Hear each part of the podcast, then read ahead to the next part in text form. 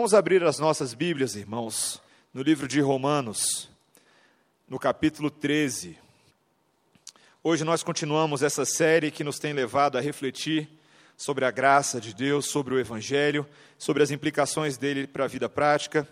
Hoje nós leremos Romanos 13, dos versículos 8 a 14. Na semana passada, o reverendo Emílio esteve trabalhando conosco, a importância e a, uma das implicações principais do Evangelho é que nós nos submetamos às autoridades que Deus institui nas nossas vidas. Em particular, nós vimos a, o papel do Estado, nós vimos que o Estado exerce a função de ser um ministro de Deus e de que nós devemos honra e obediência e submissão a esses ministros que Deus institui nas esferas, inclusive estatais da vida. E hoje nós vamos continuar estudando esse texto, no versículo 8 do capítulo 13. Preste atenção na leitura da palavra de Deus, essa palavra que é viva, santa e eficaz, e é muito útil para nós. A ninguém fiqueis devendo coisa alguma, exceto o amor, com que vos ameis uns aos outros. Pois quem ama o próximo tem cumprido a lei. Pois isto, não adulterarás, não matarás, não furtarás, não cobiçarás, e se qualquer outro mandamento, tudo nesta palavra se resume: amarás o teu próximo como a ti mesmo. O amor não pratica o mal contra o próximo, de sorte que o cumprimento da lei é o amor. E digo isto a vós outros que conheceis o tempo, já é hora de vos despertardes do sono, porque a nossa salvação está agora mais perto do que quando no princípio cremos. Vai alta a noite e vem chegando o dia. Deixemos, pois, as obras das trevas e revistamo-nos das armas da luz. Andemos dignamente, como em pleno dia, não em orgias e bebedices, não em impudicícias e dissoluções, não em contendas e ciúmes, mas revestivos do Senhor Jesus Cristo e nada disponhais para a carne no tocante às suas concupiscências. Até aqui a palavra do nosso Deus. Vamos orar mais uma vez. Te pedimos, Deus, nessa hora que o Senhor fale conosco. Precisamos ouvir a tua voz desesperadamente, Pai. Ensina-nos a te obedecer, nos submeter e nos humilhar por meio da tua palavra. E por meio dela também, ver mais claramente o nosso Senhor Jesus Cristo. Em nome dele nós oramos. Amém. Amém. Queridos, é preciso amar as pessoas como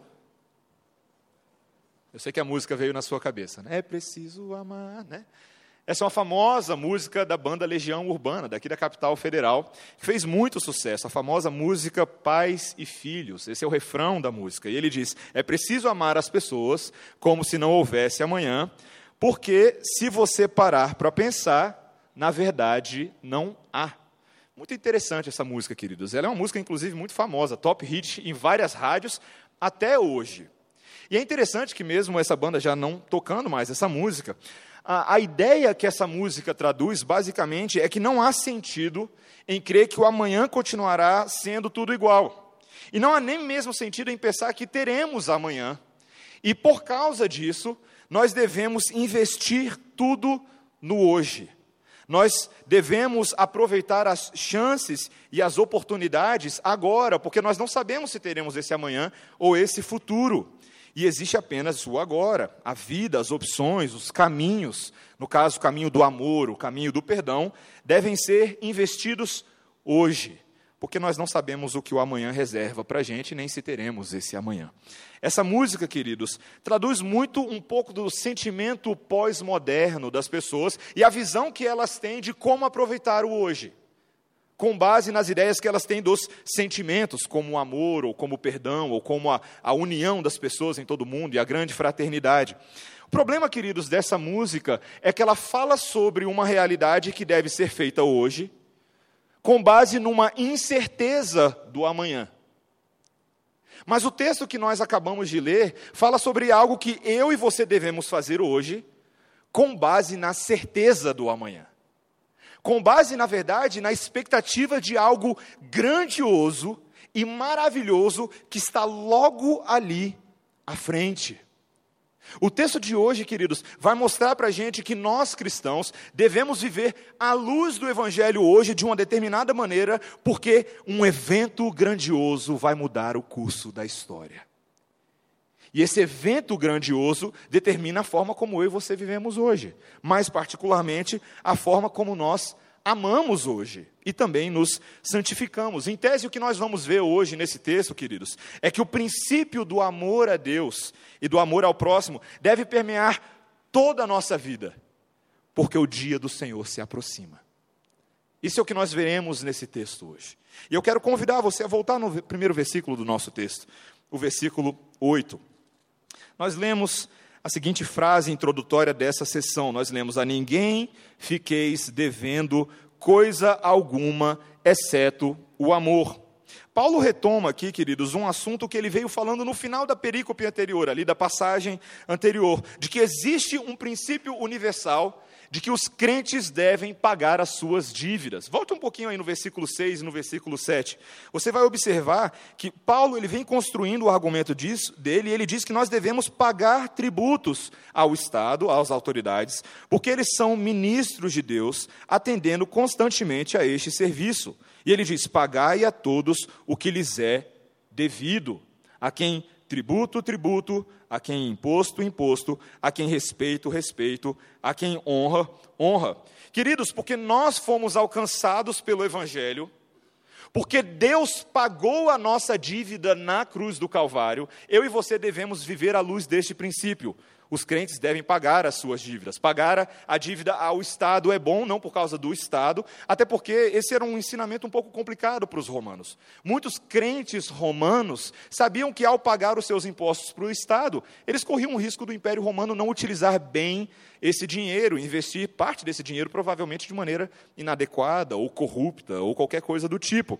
Mas a verdade é que nós devemos pagar as nossas dívidas, porque não, nós não devemos nada ao Estado, mas sim a Deus, que instituiu as autoridades. Ele é o princípio de todas as coisas. Nós pagamos as nossas dívidas porque Deus demanda de nós que nós vivamos dessa maneira. A este mundo incrédulo, nós temos uma dívida: a dívida de compartilhar o Evangelho com o mundo. Com relação ao Espírito Santo, nós temos uma dívida: uma dívida de vivermos uma vida santificada. Com relação ao Estado, nós temos a dívida de pagar os nossos impostos e sermos bons cidadãos, cooperando para que todas as coisas funcionem bem. Mas o texto fala para a gente sobre uma exceção a essa regra. Existe uma exceção a, a, a, ao princípio de pagarmos as nossas dívidas de maneira plena. E essa exceção, Paulo nos diz que é a obrigação de nós amarmos uns aos outros. E por que, que isso é uma exceção? Por que, que isso é uma exceção à regra? Porque esse mandamento você nunca vai conseguir terminar de cumpri-lo.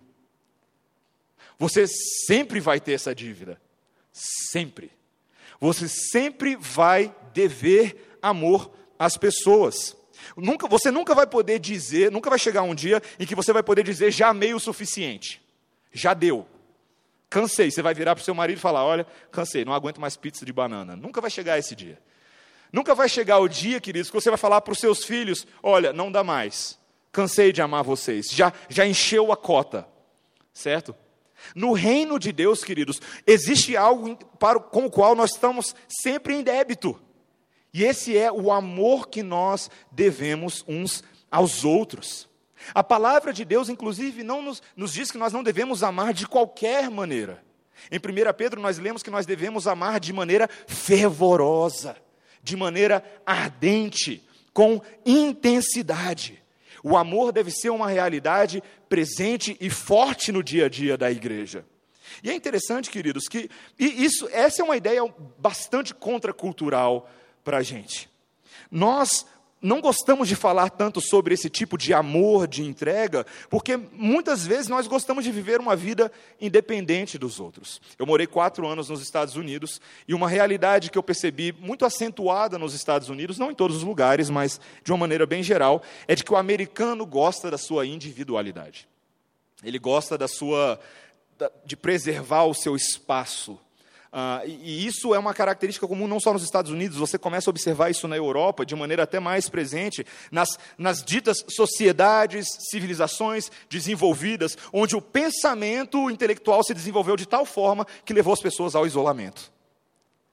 As pessoas agora investem nos seus projetos particulares, querem viver vidas independentes.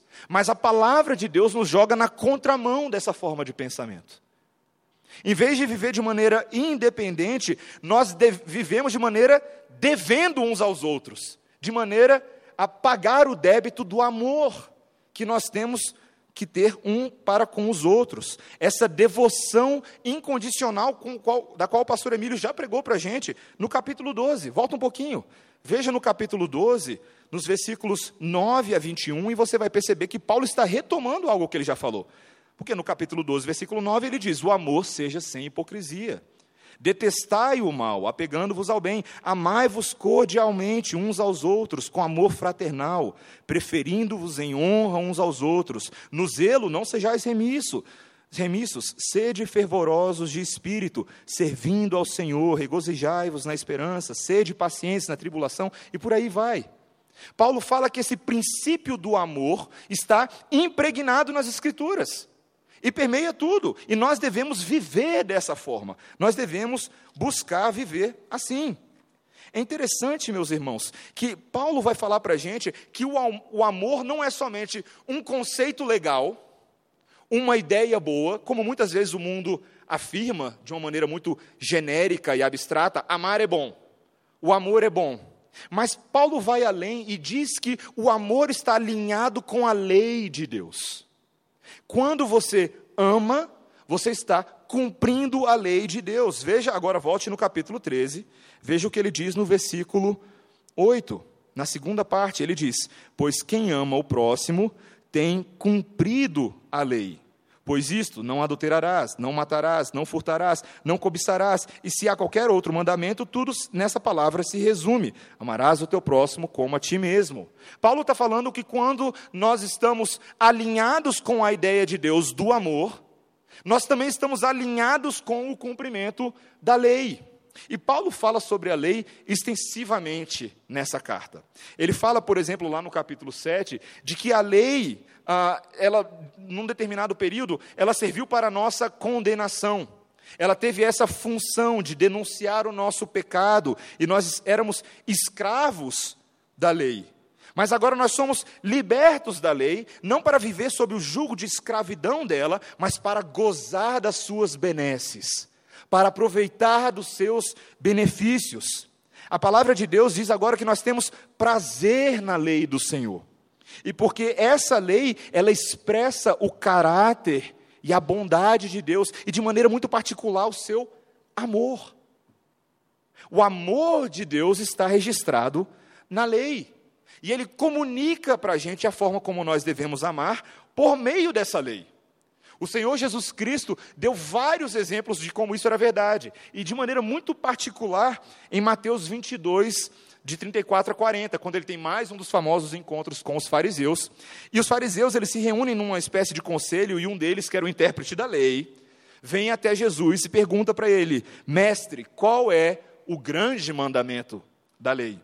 Respondeu-lhe Jesus: Amarás o Senhor teu Deus de todo o teu coração, de toda a tua alma e de todo o teu entendimento. Este é o grande primeiro mandamento. O segundo, semelhante a este, é: amarás o teu próximo como a ti mesmo. Agora presta atenção no que, que Jesus fala. Destes dois mandamentos dependem toda a lei e os profetas. Jesus amarra toda a essência da lei nesses dois pilares: amarás o Senhor teu Deus sobre todas as coisas e amarás o teu próximo como a ti mesmo. Jesus Cristo, queridos, não estava inventando nenhuma nova fórmula de se viver a lei, mas ele estava repromulgando aquilo que já era a essência da lei, particularmente nos Dez Mandamentos. Os Dez Mandamentos, eu não sei se você lembra os Dez Mandamentos de cabeça, que estão registrados lá em Êxodo 20, mas os Dez Mandamentos são divididos exatamente dessa forma. O primeiro ao quarto mandamento são mandamentos relativos a Deus. E o quinto ao décimo mandamento são relativos ao próximo. Não adorarás outros deuses diante de mim. Não, não farás para ti imagem de escultura, nem semelhança alguma do que há em cima do céu, nem debaixo da terra, nem debaixo das águas da terra. Não tomarás o nome do Senhor teu Deus em vão. lembra-te do dia de sábado para o santificar. Todos eles relativos ao nosso culto e adoração a Deus. E dos 5 ao 10, você tem o quê? Honra teu pai e a tua mãe, para que se prolongue os seus dias na terra. Não matarás, não adulterarás, não furtarás, não dirás falso testemunho contra o teu próximo, não cobiçarás as coisas do teu próximo, ou seja, todos os mandamentos relativos às pessoas, aqueles que estão ao nosso redor. E Paulo faz um recorte dos dez mandamentos, e ele se refere particularmente do sexto ao décimo mandamento, para mostrar do relacionamento do amor com o próximo. Veja em Romanos 13, olha o que ele diz no versículo 9: Não adulterarás, não matarás, não furtarás, não cobiçarás, e se há qualquer outro mandamento, tudo nesta palavra se resume: amarás o teu próximo como a ti mesmo. Meus irmãos, esse é um ensinamento profundo. A lei de Deus visava apontar para isso, para essa realidade. Se você compartilhar com os outros, se alguém fizer a pergunta para você, do que trata a Bíblia? Você já sabe do que ela trata. Trata do amor, do amor a Deus e do amor ao próximo. Essa é uma das maneiras pelas quais a gente pode se referir à essência da lei. A lei fala sobre essas coisas. E mais, veja o que Paulo diz no versículo 10. Ele diz: O amor não pratica o mal contra o próximo, de sorte que o cumprimento da lei é o amor. Essa geralmente é uma declaração de Paulo que causa muita polêmica, causa muita dúvida nas pessoas. Quer dizer então que Paulo está falando que o amor substituiu a lei? Que agora, no passado, quando Moisés deu as dez tábuas para o povo e ele deu as leis no deserto, ele estava falando de uma espécie de lei, mas agora tem uma lei melhor a lei do amor. Essa ideia, queridos, foi muito divulgada há um tempo atrás por um rapaz chamado Joseph Fletcher que ele escreveu um, um livro chamado Ética da Situação. E ele defendia a ideia de que agora nada se prescreve a não ser o amor. E o amor torna-se de fato o fim da lei, uma vez que a lei já não é mais necessária. O amor substituiu os mandamentos da lei. Agora, o amor, ele tem como se fosse no seu próprio bojo uma espécie de bússola moral em que as pessoas seriam capazes de discernir intuitivamente o verdadeiro respeito que elas devem a outras somente em amar. Na verdade, o mundo pensa dessa forma. O amor justifica todas as coisas. O amor é a grande essência de todas as coisas. Só que, queridos, essa é uma visão ingênua. Essa é uma autoconfiança que dispensa o componente de que dentro do amor há um padrão moral objetivo.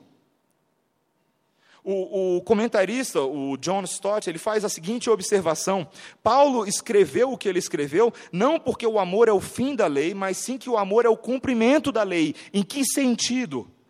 O amor e a lei necessitam um do outro. O amor necessita da lei para orientá-lo. E a lei necessita do amor para inspirá-la. O amor e a lei, meus irmãos, caminham de mãos dadas. Não é possível amar sem observar os mandamentos do Senhor e perceber como o Senhor quer que nós vivamos. É tão interessante que quando você olha para esses mandamentos que são registrados no texto, isso fica muito claro. O verdadeiro amor não pode prejudicar o próximo. Quando você mata alguém, você está prejudicando alguém. Eu espero que você concorde com essa afirmação. Você está tirando a vida dessa pessoa. Quando você pratica o adultério, você está roubando da pessoa o lar e a honra dela. Quando você pratica o furto, você está arrancando do seu próximo a sua propriedade. Quando você, dá, você faz falso testemunho a respeito de alguém, você está roubando o bom nome daquela pessoa e manchando a reputação dela. E a cobiça priva a sociedade dos ideais de simplicidade e contentamento. Nós vivemos numa sociedade, meus irmãos, em que as pessoas são muito cobiçosas. Ninguém está satisfeito com o que tem. Todo mundo sempre quer mais. Somos uma sociedade de eternos insaciáveis.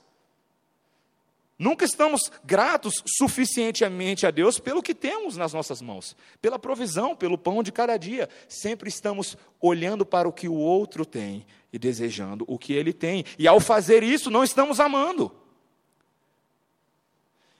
Estamos desrespeitando a Deus e afrontando a própria lei. Tudo isso prejudica o próximo. Ao passo que a essência do amor, meus irmãos, consiste em buscar o bem supremo do próximo e em servi-lo. Não me entenda errado, queridos. O bem supremo do próximo não é você fazer todas as coisas possíveis para que o próximo tenha o melhor bem possível na vida. Que ele seja o mais rico, ou que seja o mais abastado, ou enfim, qualquer coisa do tipo. Mas o melhor bem é o melhor bem diante de Deus. É a prática do amor que leva aquela pessoa a gozar do bem que Deus pode providenciar a ela por meio de você. O amor, queridos, cristão, ele deve abençoar outros.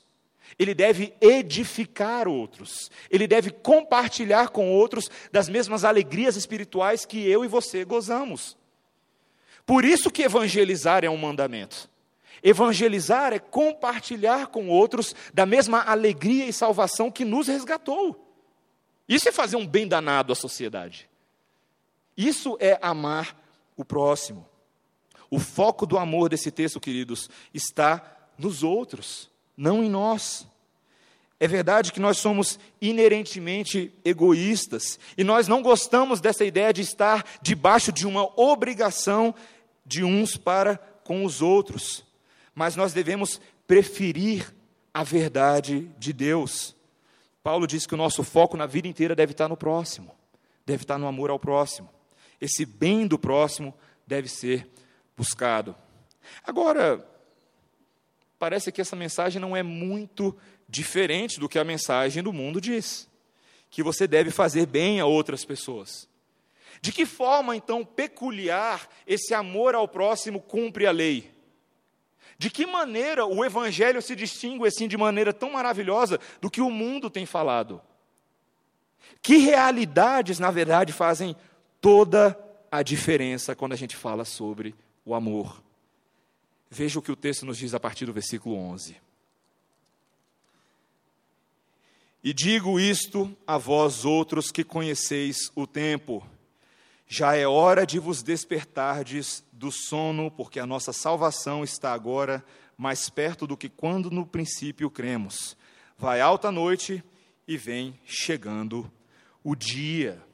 Paulo agora parece que faz uma, uma interrupção brusca na maneira dele de pensar, para falar sobre um assunto que parece que não tem nada a ver com o que ele estava falando antes. Ele começa a falar sobre o tempo, o tempo de algo que está para acontecer. Paulo vai começar agora a mostrar para a gente, queridos, que a nossa conduta de amor por Deus, pela lei de Deus e pelo próximo tem um fundamento escatológico. E quando eu digo escatológico, talvez você já tenha ouvido essa palavra antes, essa palavra quer dizer que esse fundamento tem a ver com as coisas últimas que vão acontecer. Os eventos que estão adiante de nós no curso da história. Paulo vai começar a trabalhar essa ideia do tempo, contrastando o tempo de Deus com o tempo dos homens. Muito interessante se a gente começasse a falar sobre o assunto do tempo aqui. Uma das marcas da nossa sociedade tecnológica é que nós somos escravos do tempo, é ou não é verdade? Nós somos. Ah, todo mundo usa um relógio ou fica conferindo as horas no celular. Ah, e nós temos a nossa forma de controlar o nosso tempo. Pode ser um ótimo controle do tempo, pode ser um péssimo controle do tempo, mas de uma maneira ou de outra nós vivemos o tempo inteiro nos relacionando com este ah, com este conceito, o conceito do tempo. Mas o texto introduz para a gente a ideia de que Deus também tem um tempo dele. O que nós chamamos de kairos, o tempo de Deus. E esse tempo de Deus, queridos, esse momento existencial de Deus, tem a ver com o nosso tempo. Conquanto muitas pessoas não saibam disso com quantas muitas pessoas ignorem essa verdade. Deus tem um tempo de fazer as coisas dentro do qual está o nosso tempo. Deus tem uma maneira e Ele está fazendo coisas há muito tempo há muito mais tempo do que a minha e a sua existência. Deus está agindo na história em prol dos seus próprios propósitos. E o texto vai afirmar para a gente, queridos, que existem duas eras.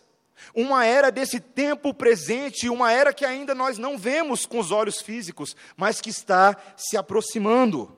É o que nós chamamos de o já e o ainda não. Esse ainda não, do qual Paulo começa a falar agora que há algo importantíssimo vindo pela frente. O dia do Filho de Deus. Esse, esse elemento, queridos, é importantíssimo. Paulo faz uma referência nesse texto de três maneiras distintas a esse tempo que se aproxima. Veja comigo no versículo 11.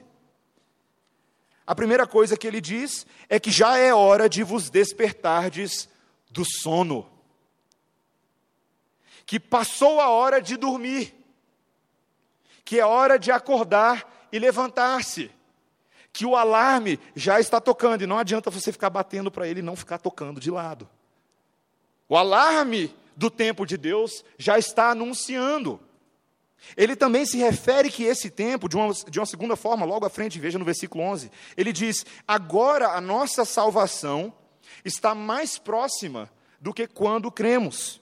Salvação aqui, queridos, é um termo amplo. Ele não está falando somente daquele evento, o dia em que Deus te salvou, ou aquele dia em que Deus operou em você o milagre da regeneração, mas ele está falando agora do conjunto de coisas, do passado, da nossa justificação lá atrás, do presente, da nossa santificação, mas também do futuro, da nossa glorificação. Essa não chegou ainda para nós os que estamos aqui. E é dessa que Paulo está falando. Ele está falando do, do evento final da nossa salvação que ele descreve anteriormente no próprio livro de Romanos de outras formas. Lá no capítulo 8, por exemplo, ele fala sobre o tempo da libertação e da glória, sobre a nossa adoção final, sobre a redenção dos nossos corpos. Este tempo está se aproximando. Esta herança que antes era distante, agora fica cada dia mais próxima. E a terceira forma como Paulo alude a esse tempo é o que ele vai falar aí logo no versículo 12. Ele diz: Vai alta a noite, e vem chegando o dia. A noite, o velho tempo das trevas, está bem avançada, mas ela está quase acabando e o dia começa a raiar. Você já foi para a fazenda? Já foi para a fazenda? Já acordou cedo na fazenda? Já foi ver o pôr do o nascer do sol na fazenda? Quando ninguém acordou, só os galos acordaram. Você acorda e você vai e você começa a ver o céu se iluminando. Você não identifica o que está acontecendo ainda. Você não vê a forma do sol, você não vê nada. Mas a luz começa a invadir as trevas e dá sinais de que algo maravilhoso vai subir. A noite vai alta, mas o dia se aproxima.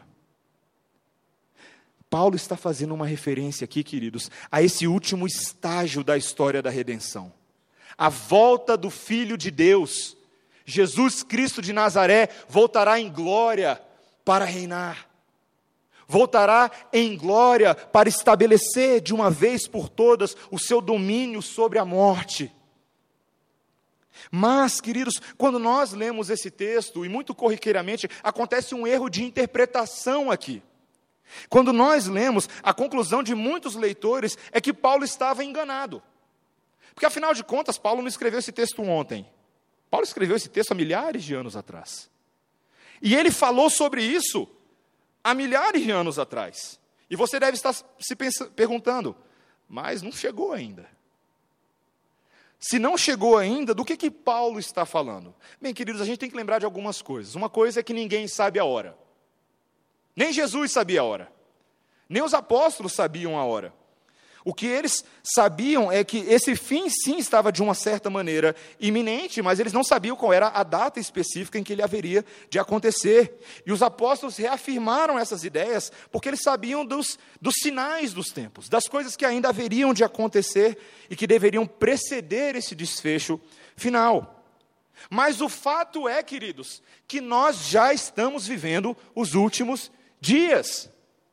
Por causa de algumas linhas escatológicas, às vezes um pouco confusas, as pessoas pensam que os últimos dias da redenção é uma ideia bíblica de algo que ainda está muito distante. E que para esses últimos dias acontecerem, nós temos que aguardar muito tempo ainda. Porque, afinal de contas, esses sinais que a Bíblia fala não aconteceram. Né? Aí na cabeça as pessoas pensam em, no filme Deixados para Trás, nos terremotos, né? cadê o anticristo vindo da Europa, né? e, e todas as, as teorias e especulações das coisas que deveriam anteceder a volta do Filho de Deus. O problema, meus irmãos, é que o que a Bíblia chama de últimos dias foi inaugurado com a morte, ressurreição e a ascensão do Filho de Deus. Pedro, no Pentecostes, afirma que nos últimos dias os jovens teriam visões, que os jovens, ah, de que sinais aconteceriam. E aquela referência em Atos 2 dizia respeito aos dias de Pedro, os dias em que ele estava vivendo. Os últimos dias haviam sido inaugurados. Nada mais falta para acontecer, queridos. Nada mais falta. Estamos no último estágio da redenção. Daqui para frente é só alegria. A igreja já sofreu demais, meus irmãos. Jesus Cristo virá para reinar em poder e glória.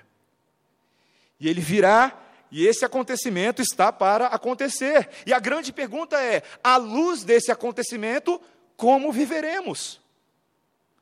O que devemos fazer? E agora Paulo vai fazer a conexão entre as duas coisas. Veja o versículo 12. Ele diz para a gente: deixemos, pois, as obras das trevas e revistamo-nos das armas da luz. Paulo pega esse conceito agora, essa grande transição entre o que ainda não aconteceu, e vai falar do agora. E a ordem para o momento é: acorde, deixe de lado o viver das trevas, as obras das trevas e se revista das armas da luz. Essa linguagem de deixar as obras das trevas e de se revestir das armas da luz corresponde ao que Paulo fala no início do capítulo 12, quando ele diz: Nós temos que ter uma mente transformada. Nós temos que saber o que está logo à frente e como nós devemos viver. A ideia tem a ver, queridos, com o que Paulo fala do nosso vestuário e com aquilo que, à luz dos tempos, nós devemos vestir. Está na hora de trocar o pijama pela roupa de batalha. Está na hora de deixar o travesseiro de lado e acordar. O dia está chegando. E nós devemos agora deixar essas vestes noturnas, as obras das trevas, e colocar a armadura da luz que é o equipamento adequado para um soldado de Cristo usar para o dia que se aproxima. O John Stott ele faz o comentário assim da seguinte maneira: ele coloca, a vida do cristão não é um sono, mas uma batalha. Paulo toma essa ideia novamente em 1 Tessalonicenses 5, quando ele diz: Irmãos, relativamente aos tempos e às épocas, não há necessidade que eu vos escreva, Pois vós mesmos estáis inteirados com precisão de que o dia do Senhor vem como ladrão de noite. Quando andarem dizendo paz e segurança, eis que lhes sobrevirá repentina destruição, como vêm as dores de parto, a que está para dar a luz, e de modo nenhum escaparão. Essa é uma realidade, queridos, não é só para a igreja. O dia do Senhor vem para toda a existência para todas as pessoas, para o mundo inteiro. E a grande pergunta é: como você vai estar naquele dia? Pijaminha? Ou pronto? Aguardando, vigilante, deixando de lado as obras do velho homem e abraçando as armas da luz. Paulo cita novamente o que são essas armas da luz em 1 Tessalonicenses 5. Eles falam: ora, os que dormem, dormem de noite, os que se embriagam, é de noite que se embriagam. Nós, porém, que somos do dia, sejamos sóbrios, revestindo-nos da couraça da fé e do amor, e tomando como capacete a esperança da salvação. Veja que ele fala de couraça. A couraça visa, visa proteger essa parte do corpo, coração, as vísceras, esses órgãos aqui. E nós devemos proteger o nosso coração, proteger a nossa essência com o que? O que ele chama couraça da fé e do amor. A nossa proteção, a maneira adequada de nos revestirmos para esse dia glorioso é a couraça da fé e do amor. É crer na mensagem do Evangelho e amar. Amar a Deus sobre todas as coisas e ao próximo como nós mesmos. E devemos também colocar o que ele chama de capacete da esperança da salvação. A esperança real, a certeza que nós teremos de que essa salvação se aproxima. É assim que nós abraçamos as armas da luz. Essa é a vestimenta adequada. E veja que ele prossegue no texto no versículo 13. Ele diz: Andemos dignamente como em pleno dia não em orgias e bebedices, não em pudicícias e dissoluções, não em contendas e ciúmes.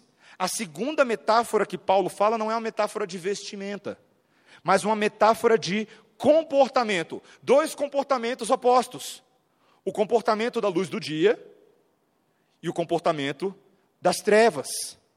O comportamento das coisas que são adequadas para a hora do dia que se aproxima. Veja, irmãos, que essa é uma ênfase muito interessante nessa exortação de Paulo. Ele está falando que é possível para um crente, para mim e para você, às vezes sermos do dia, mas vivermos como quem é da noite. Termos já uma identidade selada em Cristo, mas vivermos como quem se esconde. Se eu fosse trabalhar as aplicações práticas disso para o nosso dia a dia, nós ficaríamos chocados. Muitas vezes é à noite, meus irmãos, que os nossos maiores pecados vêm à tona. É à noite e é na calada das coisas ocultas que nós tentamos esconder os nossos monstros e viver vidas duplicadas. Isso vale para este mundo real, mas vale certamente para o mundo espiritual. Quando nós nos escondemos no velho homem, numa vida antiga e vivemos presos no passado, não recebendo e aplicando o Evangelho de Cristo para vivermos o presente. Andando como esses exemplos que Paulo coloca aqui no versículo 13, quando ele diz: andando em orgias e bebedices. Paulo está falando da vida dos romanos. Os romanos faziam isso. Os romanos eram conhecidos pelas suas festas. Eles eram conhecidos pelas suas biritadas, pelas suas noites infindáveis. Assim como tantas outras igrejas para as quais Paulo escreveu. Mas ele fala: vocês devem deixar essas coisas de lado. Essa vida de impureza sexual esses relacionamentos quebrados nos quais vocês vivem. Veja, ele fala sobre contendas e ciúmes. Essas coisas devem ser abandonadas. Essas coisas não pertencem mais à sua vida. A sua vida agora é caracterizada pelo amor. Pelo amor a Deus, pelo amor à lei e pelo amor ao próximo. Portanto, portanto, larga essas coisas, meu irmão santifique-se na verdade, a palavra de Deus é a verdade. É por meio dela que nós somos restaurados para uma vida que se aproxima, para uma realidade que já está às portas. Nós devemos deixar de lado todas essas coisas e abraçar isso que é a terceira metáfora de Paulo, o último versículo desse texto. Veja o que ele diz. Ele diz: Mas revestivos do Senhor Jesus Cristo e nada disponhais para a carne no tocante às suas concupiscências. A ideia, queridos, é de que tem uma roupa melhor, tem uma marca melhor, tem uma grife muito mais interessante do que essa do velho homem. E essa grife é o próprio Deus. Revista-se dele. Ele é muito melhor do que o pijama das trevas. Muito melhor. Porque ao nos revestir dele, nós somos conformados às expectativas que Deus tem para nós, para essa vida que nós viveremos. Quantos anos você acha que você vai viver aqui? 80? 90? 100? 110 para alguns? 120? Mas não é muito mais do que isso. Mas você vai viver uma vida inteira para a glória e serviço do Cordeiro. E a pergunta é se você já está botando a roupa de culto. Se você já está vestindo a roupa adequada para o culto que não terminará. Para o domingo que não terá fim. E você começa a colocar essa roupa, é agora, meu irmão. As obras que nós colhemos agora têm implicações para a vida eterna. Afinal de contas, Deus usa o apóstolo Paulo, Paulo para falar que nós devemos amar. Nós devemos amar. E amar significa se revestir de Cristo, fazendo uma separação, deixando de lado as coisas que agradam a nossa carne e colocando em nós as coisas que agradam a Deus vestindo a roupa certa, à medida que nós consagramos nossas vidas a Cristo, meus irmãos, nós seremos vestidos à semelhança de Cristo. Todas as coisas cooperam para o bem daqueles que amam a Deus e que foram chamados segundo o seu propósito. E o propósito é sermos conformados à imagem de Cristo, é sermos iguais a Ele, é sermos feitos segundo o caráter dele o amor dele, a mansidão dele, o domínio próprio dele, a bondade dele, a longanimidade dele, a paciência dele, a misericórdia dele, a graça dele, a verdade dele, a santidade dele, a honestidade dele. Ele é o modelo perfeito o qual nós devemos almejar e com o qual devemos nos vestir. Nós somos conformados para viver a imagem de Cristo, não apenas quando ele voltar, mas agora. Agora. Nós não somos das trevas para sermos pegos de surpresa, porque Deus não nos destinou para a ira, mas para alcançar a salvação mediante nosso Senhor Jesus Cristo, que morreu por nós, para que quer vigiemos, quer durmamos, vivamos em união com Ele. E Paulo encerra lá em 1 Tessalonicenses 5, o capítulo falando, ou pelo menos essa sessão falando, consolai-vos, pois uns aos outros, e edificai-vos reciprocamente, como estáis fazendo. São essas palavras que têm que nos edificar, essas palavras que têm que nos encorajar, são essas palavras que têm que nos fazer acordar.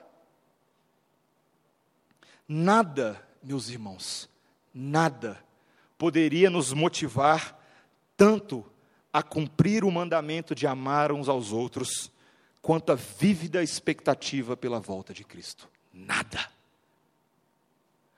O amor não é uma entidade em si própria. Ele não tem autoexistência. O amor só é o amor por causa do Deus de amor que voltará para nós. Essa é a verdade. O Deus de amor provará o seu amor por nós quando eu e você, meu irmão, vemos esse céu abrindo em glória. E vai ser maravilhoso. Vai ser uma alegria. Vai ser uma festa incomparável.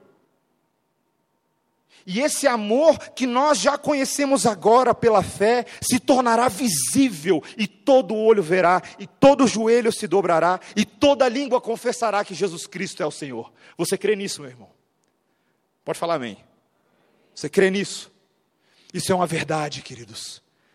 Nós devemos viver com expectativa acertada com relação à vinda de Cristo.